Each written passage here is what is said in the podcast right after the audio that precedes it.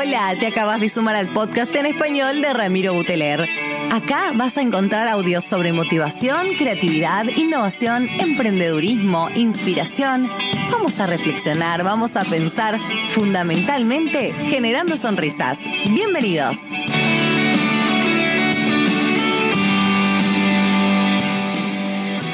Gente querida, ¿cómo les va? ¿Cómo les va? ¿Cómo les va? Bienvenidos a un nuevo episodio de Generando Sonrisas Podcast en español.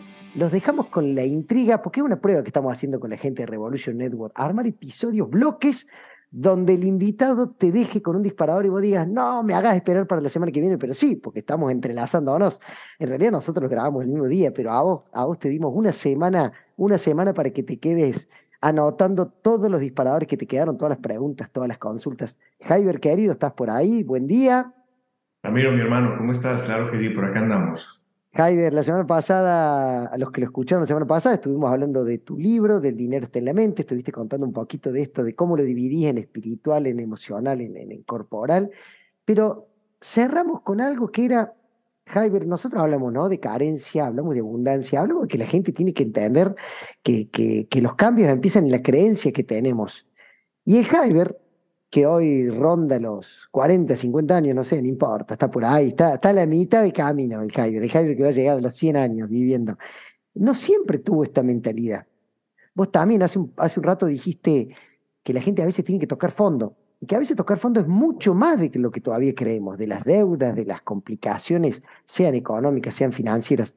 ¿Cómo fue un poco tu historia para, para llegar al Javier que hoy está acá grabando y hablando en tantos países del mundo de, de dineros, de finanzas, de bolsa, de forex, de todas estas cuestiones que parecen eh, increíbles para, para muchos de, de los humanos, de estos 8 mil millones, ¿somos? ¿8 mil millones eran?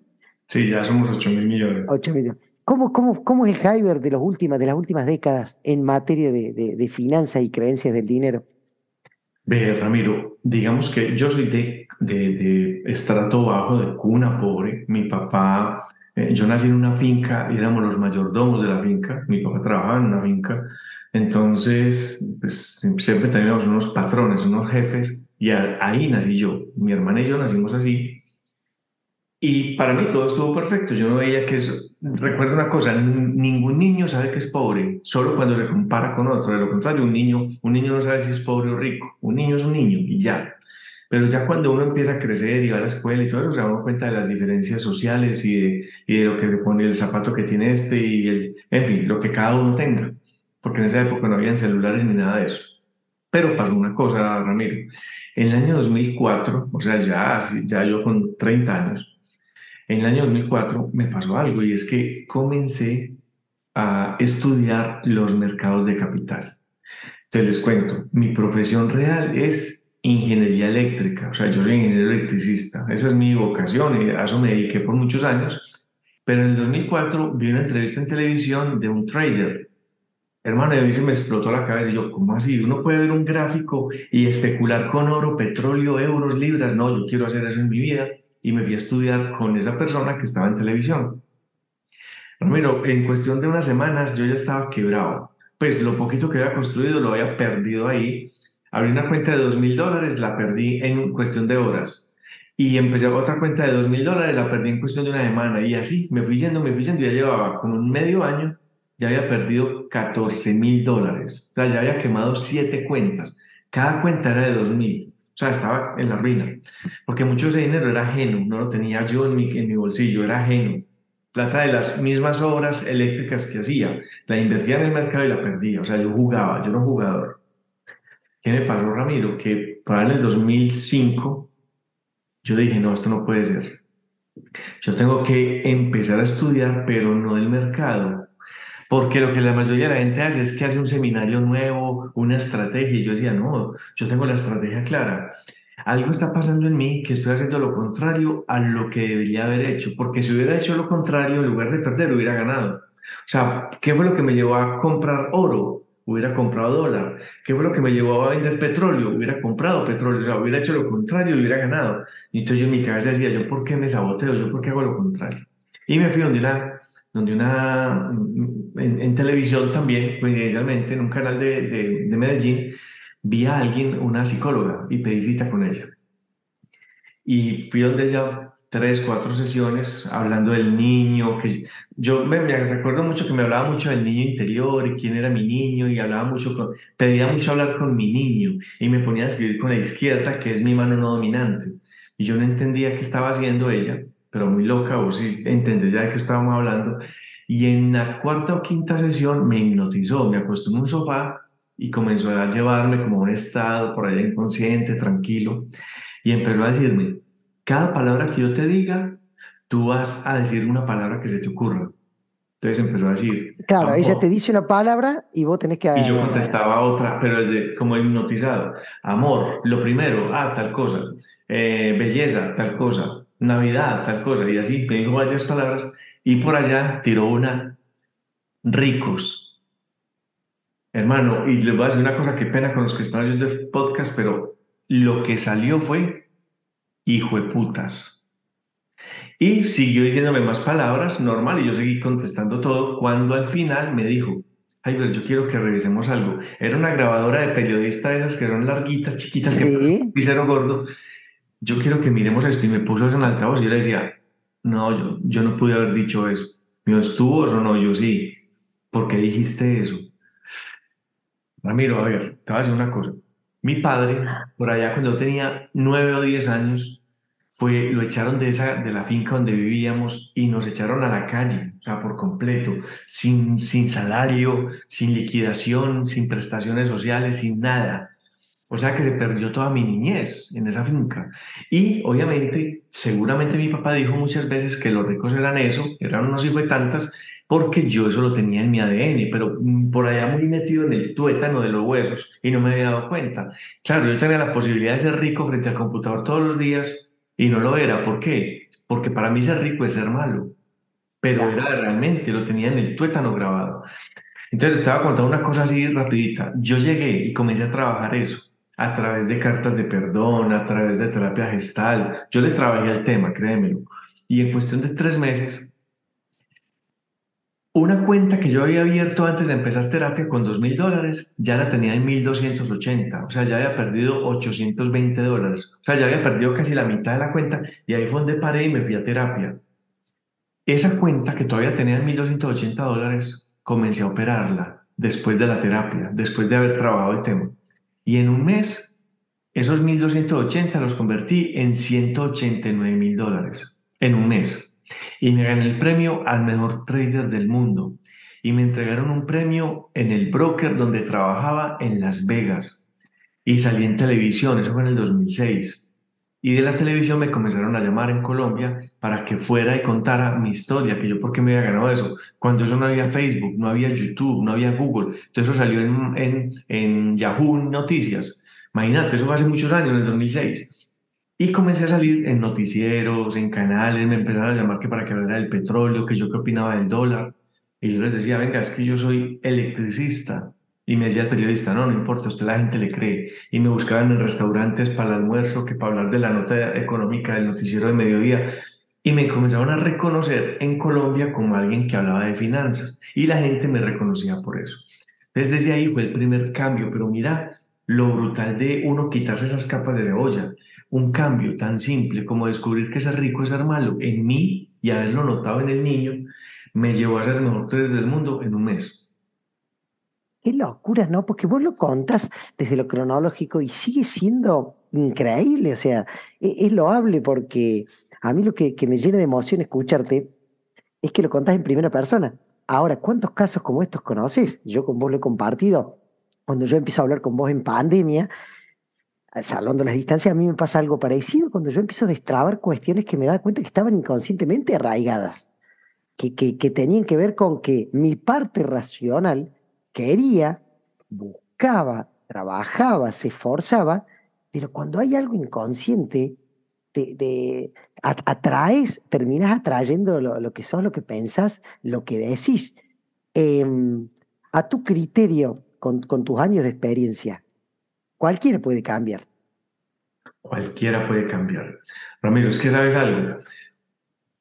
Los judíos manejan una cosa en el Kabbalah y es que hay, eh, muchas veces cuando el dinero no es bien ganado o no es merecido, se genera una cosa que se llama el pan de la vergüenza.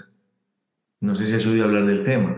Pero cuando uno le da dinero a un familiar, a un hermano, a un amigo, y le paga el arriendo y le paga el colegio de los hijos y todo el cuento de otra persona, posiblemente estás haciendo un mal. Primero, te estás ganando un karma. Y un karma porque no estás haciendo que la otra persona genere su máxima expresión del alma. O sea, no estás, no estás permitiendo que la otra persona se mueva. Y segundo, estás poniéndola a depender de ti. Entonces estás generando un karma. Aparte de eso, estás haciendo mal uso de tu dinero. Tu dinero no es para eso. Entonces, muchas veces, si yo siento que el dinero es malo, entonces yo no lo quiero en mi vida. Y si lo tengo, lo voto, lo desperdicio. Se vuelve una vergüenza. La gente que se gana la lotería sienten que no se lo merecen y por eso en dos años están peor que antes. Porque ese dinero les genera pan de la vergüenza. Oye, tan de buenas yo salí, me compré un billete y me lo gané. Ya, eso fue todo. No, el dinero requiere, para que sea más dignificable, hay que lavarlo. Y esa forma de lavarlo no es lavando dinero como, como los, los banqueros, no. Eh, lavarlo es purificarlo a través del trabajo, a través de la labor. Por eso se disfruta tanto el dinero que se gana con sudor. Por eso se disfruta tanto el dinero que es bien ganado. No necesariamente tiene que ser con mucho esfuerzo pero que haya, que haya habido algo en intercambio. Y ese es el dinero que realmente se disfruta y que se conserva más fácil. El otro trae pan de la vergüenza. Y eso lo manejaban los judíos hace años. Y uno lo estudia y lo ve y, oye, tienen toda la razón. Tienen mucha razón, no toda, tienen mucha razón. Porque uno se roba un pedacito de aquí que tiene razón, otro poquito de acá y, se va, y va armando una especie de rompecabezas. Entonces, ¿por qué mucha gente no es capaz de conservar grandes cantidades de dinero? Porque muchas veces ese dinero genera pan de la vergüenza. Segundo, porque no somos capaces sino de merecer el que somos capaces de manejar. Por eso tenemos que aumentar nuestro nivel de merecimiento, que no es otra cosa que nuestro nivel de aprender a manejarlo. Y yo sé que más uno dirá, yo soy tapado para el dinero, yo no sé hacer cuentas, yo soy analfabeta, no, pero analfabeta real, o sea, no sé sumar ni restar ni multiplicar. Sí, sí. Necesitas la sabiduría de un mentor que te lo maneje. Y yo conozco mucha gente de estratos muy bajos que se hicieron a puño, a, punta de pulso, que tienen un sobrino o un nieto que les maneja el dinero y son archimillonarios. ¿Por qué? Porque también saben de, de lograr, delegar en otra persona que hagan las cosas. Y eso, es otro, eso también es una virtud. Henry Ford lo decía. A Henry Ford una vez se lo llevaron a gozar que porque él no sabía leer, que porque él era muy bruto, que no había hecho carrera. Entonces dijo, pregúnteme lo que quiera. Y le preguntaban cosas de historia y llamaba a un historiador le preguntaban cosas de finanzas, yo como financiero, es que yo no sé, pues yo para qué voy a guardar eso en mi cabeza. Yo, te, yo pago a la gente para que venga y me conteste por mí. ¿Por qué? Porque el conocimiento y la mentalidad son dos cosas diferentes. Que pasa es que nosotros creemos que el conocimiento es lo mismo que la mentalidad. Conocimiento es saber, mentalidad es sabiduría. Entonces, saber es diferente a sabiduría. Una persona no necesita saber todo, una persona necesita mentalidad. La mentalidad hace que usted compre el conocimiento. Y el conocimiento no es comprarlo por usted, es comprar la gente que sepa, pagarle por hora y que trabaje por usted. Eso es mentalidad. Entonces se trata de eso, de ser más inteligente realmente con el uso del tiempo y con el uso del cerebro. Qué bárbaro, ¿no? Porque eh, me encanta, porque en el primer episodio hablábamos de la soledad de la gente que se siente sola. Y en esto también te das cuenta que, seguimos teniendo a veces un pensamiento singular y tenemos que tener un pensamiento mucho más plural, trabajar en equipo, eh, saber delegar, eh, esto que decís vos de, entender a, la persona que, no hace falta saber todo, sino tener el conocimiento para que la gente que nos ayude, para, para saber con quién hablar, con quién, que el dinero no es solamente lo que yo consigo, sino cómo lo gestiono. Cuando hablas de abundancia, en algún momento te escuchaba, vos no me acuerdo si en algún vivo o en algún, algún posteo, de que mientras más das, más recibís. Y esto, viste, que tiene como un, eh, una connotación religiosa, ¿no? La Biblia, las cuestiones más, el que más das, más recibe, que, que no hay que preocuparse porque si Dios eh, ayudaba a los pajaritos más chicos, ¿cómo no nos va a ayudar a nosotros? Bueno, hay, hay varias cuestiones dando vuelta y vos hablas del dinero en la mente. ¿Tiene algo que ver esto de que mientras más consigo, más tengo que dar y, que ahí se, arma un círculo que no se corta? A ver, lo primero, lo más importante, Ramiro, es la persona más importante en la vida soy yo. E inmediatamente el otro. Porque a veces somos muy mártires. No, mis hijos son lo más importante. tus hijos no. De hecho, en los aviones, esto es una historia muy boba, pero en los aviones siempre te dicen cuando están dando las instrucciones de seguridad, en caso de descompensación del avión, máscaras de oxígeno caerán del techo. Por favor, si va con menores, primero usted y después le ayuda al menor. ¿Qué? Porque vos para qué le vas a salvar la vida un niño que igual se va a morir enseguida apenas vea que no es capaz de hacer el segundo respiración si tú te vas a morir. Primero tienes que estar vivo tú para poder darle al otro. Uno no puede dar lo que no tiene, uno no puede ayudar sin ayudarse. Con el dinero pasa exactamente igual. Es decir, a mí me da mucha risa porque, hermano, yo muchas veces pregunto en las conferencias, ¿qué harían con 10 mil millones de dólares? Que no estaban estudiando el baloto en, aquí.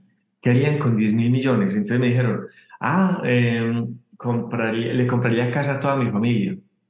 Desde mis papás, mis hermanos, mis tíos, a todo el mundo le compraría casa. Y yo, nunca te lo vas a ganar. O sea, te lo garantizo, ni lo compre, nunca se lo va a ganar. ¿Por qué? porque te estás asegurando el karma más grande que pueda tener una persona al hacer que un montón de gente se vuelva unos vagos dependientes tuyos. Y eso cuesta mucho, o sea, eso es no solamente financieramente, porque tienes con qué hacerlo, sino que eso cuesta mucho y eso te va a perjudicar tu vida porque estás haciendo que los demás no tengan su máxima expresión del alma. Listo. Entonces, uno puede tener esa mentalidad de subsidio, ni subsidiar a nadie. Entonces, cuando yo digo hay que dar, hay que dar con sabiduría. Es decir, en lugar de usted estar manteniendo una fundación cada mes con aportes, uno lo que debería hacer es hacer que la fundación tenga una empresa que genere suficiente para mantenerse sola. Es decir, nunca ver el dinero como islitas, donde yo voy allí, voy allí, voy allí, sino ver el dinero como un río que pasa por varias partes mojando. Si yo en una fundación les regalo máquinas de coser, les compro tela y les consigo contratos con una empresa como Levi's para que les confeccione, entonces yo estoy garantizando que esa fundación siempre va a tener los recursos sin mi ayuda. Mi ayuda fue inicial. Es más, yo podría de las ganancias de esa fundación, porque va a tener ganancias, pagarme las máquinas que presté y ayudar a otra. Entonces yo estoy colocando el dinero de manera inteligente. Si yo en cambio les digo a las monjitas o a quien sea que tenga la fundación que cada mes le voy a ir a regalar plata sin necesidad de que hagan nada, yo estoy acabando con ellas, no estoy permitiendo que ellas hagan algo, ni la gente a las que ayuda la fundación. Entonces yo estoy, y encima de todo estoy sacando plata de mi, de mi, de bolsillo sin ninguna necesidad. O sea, estoy acabando, porque estoy haciendo como si hubiera hecho un lago con dinero y todos los días se me está secando, algún día se acaba. El dinero es fluidez. Y cuando yo empiezo a entender eso, creo en la fluidez, creo el flujo y hago que todo fluya, que nos empape a todos, que nos bañe a todos. De eso se trata realmente el dinero. Empezar a dejar para mí y que fluya para los demás, pero que regrese a mí. Esa es la forma de pensar. Me encantó eso. Eh, que vaya para los demás, pero que regrese a mí. Empezar a pensar de una manera. Jaiber, em, en, tu experiencia, y yo, me, veo reflejado en algunas cosas en la mía, ¿tiene que ver el combustible espiritual sobre el dinero? Lo que lees, lo que mirás, lo que consumís, las conversaciones que tenés, las personas con las que te juntas. Em, ¿Hay algo de esto racionalmente que lo podamos fundamentar que tiene que ver que vos empeces a estudiar estos temas, así como está tu libro? Decir, bueno, hay libros que hablan sobre esto, eh, hay películas, hay series, hay videos, hay cuentas en las redes. ¿Vos, ¿Vos lo fundamentás desde algún lugar que sí, que hace falta? Sí, mira, hay estudios, por ejemplo, un señor que se llama Joe Dispensa, que varias veces ha hecho prácticas junto con otro señor que se llama Greg Braden.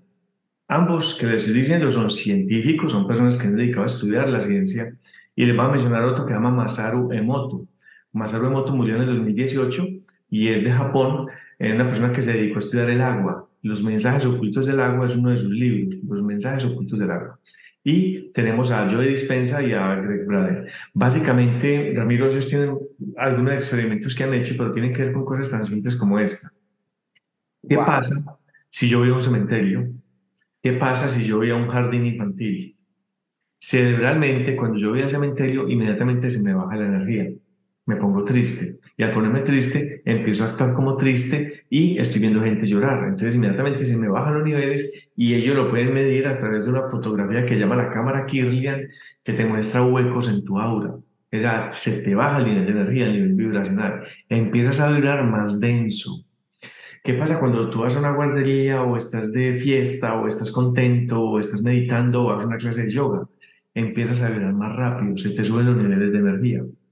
Llevemos en la vida real. ¿Qué pasa cuando tú estás con personas que se la pasan quejando, que son, tienen como ese sarampión mental de estar a toda hora pensando en el dólar, en el gobierno, en que esto está muy duro, que esto está muy malo, que la pandemia?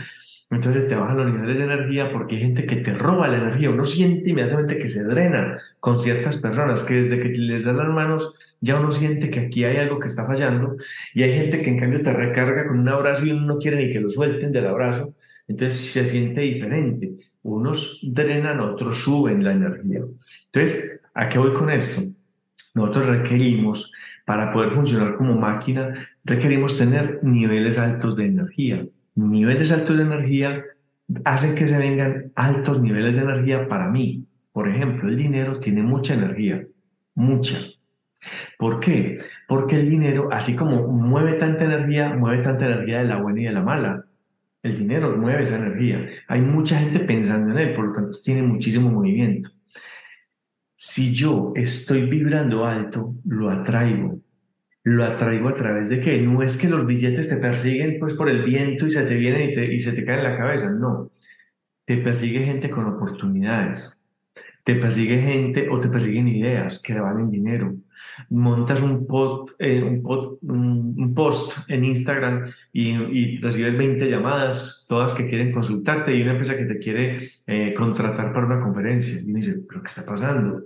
Y otra te llama para allí, otro para allí, y en un momentico cuadras un sueldo que no te habías imaginado en una semana, lo que te ganas en un mes. Y dice, ¿qué está pasando? Estás vibrando diferente, por lo tanto mereces más. Pero ese merecer no es que haya un viejito en el cielo diciendo, este está mandando bien, merece más. Es tu mismo inconsciente que se conecta con esa conciencia universal.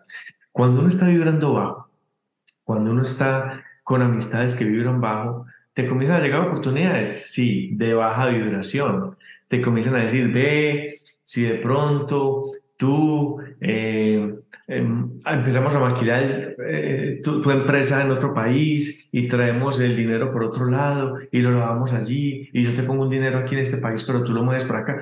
Eso es, eso es un lavado de activos. ¿Qué me estás proponiendo? Te empiezan a proponer puras cosas torcidas y uno ahí se da cuenta de que está vibrando bajito. Yo lo llevo a la práctica. Si tú te vas para los casinos todos los días a jugar bingo y a meterle moneditas a las tragamonedas, en un momentico estás tomando alcohol, fumando cigarrillo, con un montón de viejitos desocupados y aburrido. Y quizás con ganas de jugarte tu casa en el casino.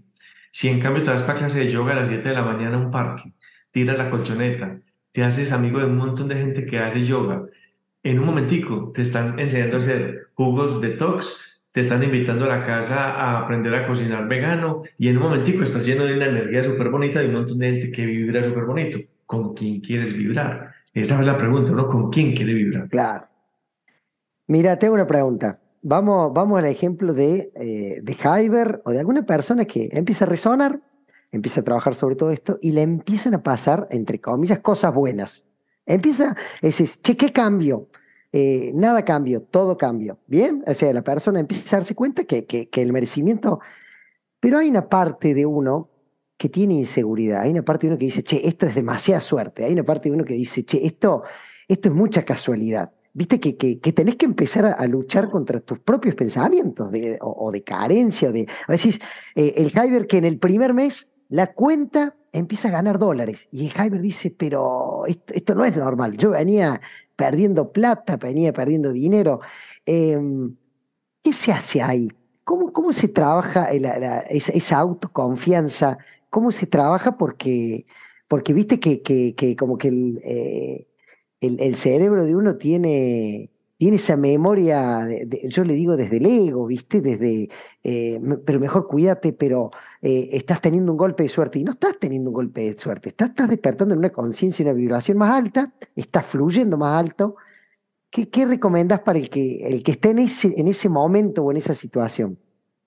Agradecer. En ese momento lo mejor que uno puede hacer es la gratitud. La gratitud por lo que se tiene, la gratitud por lo que se fue, por lo que estuve, en, por la situación que tuve antes y la gratitud por lo que tengo ahora. Cuando uno agradece, le pone luz a lo que está pasando. Te cuento una anécdota, Ramiro, así bien loca. A ver. Cuando me gané el premio mejor trader del mundo, me regalé un viaje a Panamá. Entonces estaba en un hotel muy lindo, por allá al norte de Panamá, no en Ciudad de Panamá, sino al norte y yo estaba en la piscina. Entonces, mira, mira cómo la mente conecta. Yo estaba en la piscina, tiraba ahí, como todo el mundo en piscina leyendo, y yo empecé a mirar, estaba haciendo muchísimo calor, y yo empecé a mirar para las habitaciones del hotel. Y en la salida de cada habitación, en la puerta, había un aire acondicionado, un radiador de aire acondicionado. Y el sol le estaba pegando a la pared, a ese aire acondicionado. Y yo decía, y recuerda que soy electricista, entonces yo decía, esos aires acondicionados con el sol radiante pegándoles al radiador deben estar dando una respuesta diferente y deben estar gastando más energía para poder mantenerse más fríos adentro. ¿Qué tal si le propongo al hotel que le pongamos un techo a cada aire acondicionado, un techito pequeño de plástico, para que el radiador no tenga esa radiación solar todo el día? Entonces, en ese momentico pensé, y si también, porque yo, yo me fijo en todo, las luces de la recepción eran incandescentes, no eran LED. En esa época ya había LED y había fluorescente. E, en fin, les armé un plan y hablé con el gerente, pero yo con esa convicción que no hubiera tenido un año antes, pero ya me había ganado 189 mil dólares, yo ya hablaba duro, tranquilo, o sea, el dinero te da como una confianza, uno habla diferente. Vamos con el siguiente negocio yo les bajo la energía, la cuenta, la factura de energía y ustedes me dan la mitad de lo que se ahorre mes a mes durante dos años. Ramiro, en una semana, después de irme, de irme de vacaciones, yo ya estaba contratando un cerrajero que le puso un techito a cada aire acondicionado. Eran 250 aires, cada techito me valía 14 dólares y cambié todos los bombillos del hotel. Y estuve recibiendo 9 mil dólares mensuales durante 24 meses. Con tres meses pagué lo que me había gastado y los otros 21 meses fueron ganancia total. Ganancia me llegaba mensual. Entonces usted dirá, pero ¿cómo si usted no trabaja en la bolsa? Sí, pero esa, esa, esa tranquilidad financiera me ponía a pensar en otras cosas. O sea, yo veía dinero en todos lados. O sea, la prosperidad es ver dinero donde los demás ven basura. La mayoría de gente convierte el dinero en basura. Yo convertía la basura en dinero. Yo veía el desperdicio. Es que mira, una cosa es uno ver una, una llave de, de agua botando agua. Uno mismo ve el desperdicio, pero casi nadie ve el desperdicio eléctrico. Casi nadie ve que hay una luz prendida y eso está gastando como si fuera agua. Yo sí la veo todo el tiempo, entonces me, me volví muy consciente de eso. Entonces lo que les quiero decir es que uno se mete como en esta mentalidad de abundancia y es capaz de ver lo que los demás no ven. Entonces, cuando te está yendo muy bien, agradece, todo el tiempo agradece, agradece la mente que tienes, agradece el dinero que tenés, agradece cuando mercas, agradece cuando llenas la nevera de cosas verdes, de carne, de leche, de huevos, de quesos, agradece lo que tienes hoy y lo que tendrás mañana, agradece por anticipado. Nada de eso genera más bendiciones. Qué hermoso escucharte, qué, qué paz que me genera, porque Fíjate que es real, fíjate que, es empezar a cambiar la óptica. Viste que nosotros tenemos una, interpretación de la realidad subjetiva y acortada. Y acá ver, ver las posibilidades donde no las estamos viendo. Y el entrenamiento es para con uno, el entrenamiento es para, para, ir adentro. ¿Cómo estoy viendo la realidad? ¿Cómo estoy viendo lo que está pasando? ¿Qué estoy aprendiendo de este hecho que estoy transitando? Eh, hace un rato en el podcast pasado hablabas hasta, hasta de la comida, la alimentación, el descanso, eh, hablaste de la gratitud. Fíjate que parecen cosas súper eh, básicas y no las hacemos. No las haces todos los días. Cuando me levanto la mañana en las redes sociales, ¿qué me pongo a consumir? Cuando eh, no te estoy diciendo que todo el día seas un gurú de estos temas, pero, pero ¿cuánto de este combustible le doy a mi cuerpo? Queremos que el auto funcione de la mejor manera y no le damos el mejor combustible. Queremos que nuestra mente, nuestro objetivo funcione de la mejor manera, pero no, no nos ponemos a transitar. Y hoy, en la era de la sobreinformación, que vos decís, eh, tu libro, a un clic lo tengo porque lo compro, lo descargo y ya lo voy a hacer y ya me voy a poner. Y, no te digo que no veamos fútbol, no te digo que no veamos series, pero, pero es un ratito todos los días. Son micro algo, algo, muy simple. Es que vi este vaso de agua y me acordé de algo. ¿Qué pasa si yo este vaso de agua lo tengo lleno de una gaseosa cola, de una gaseosa oscura? Sí, digamos que esto está lleno de té o de Coca-Cola.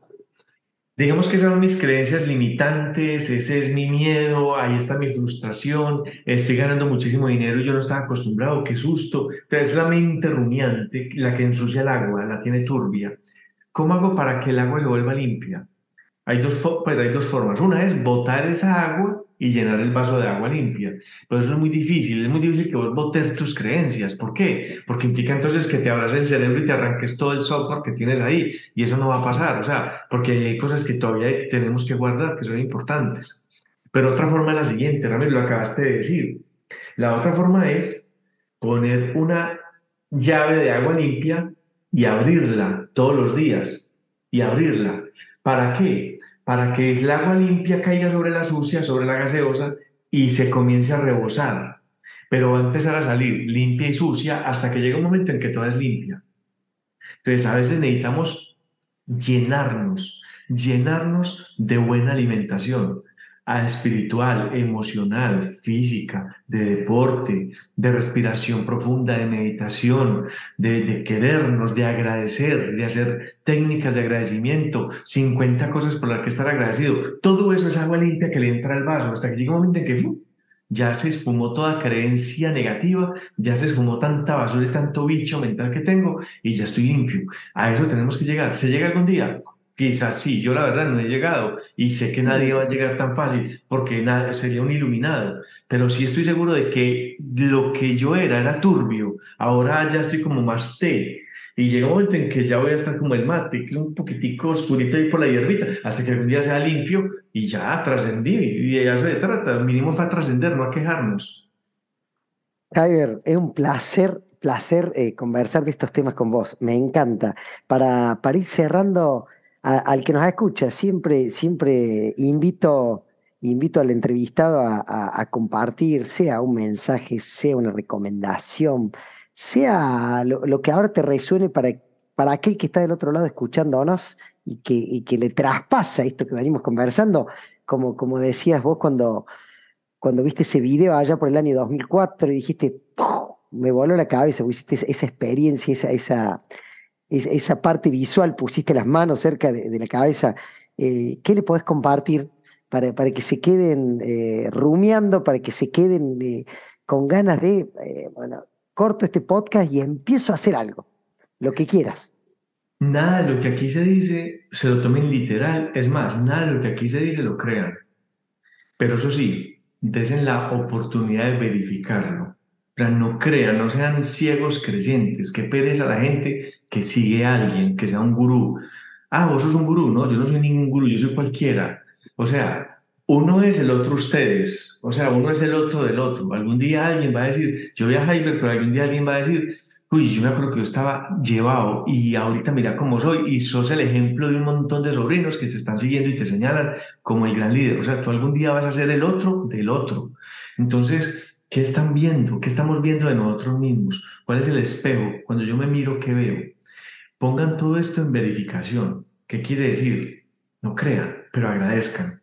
Pero es que no creo. Por eso, usted simplemente haga que esa consecuencia va a empezar a cambiar. Si no estás contento con lo que estás recibiendo, revisa muy bien lo que estás entregando.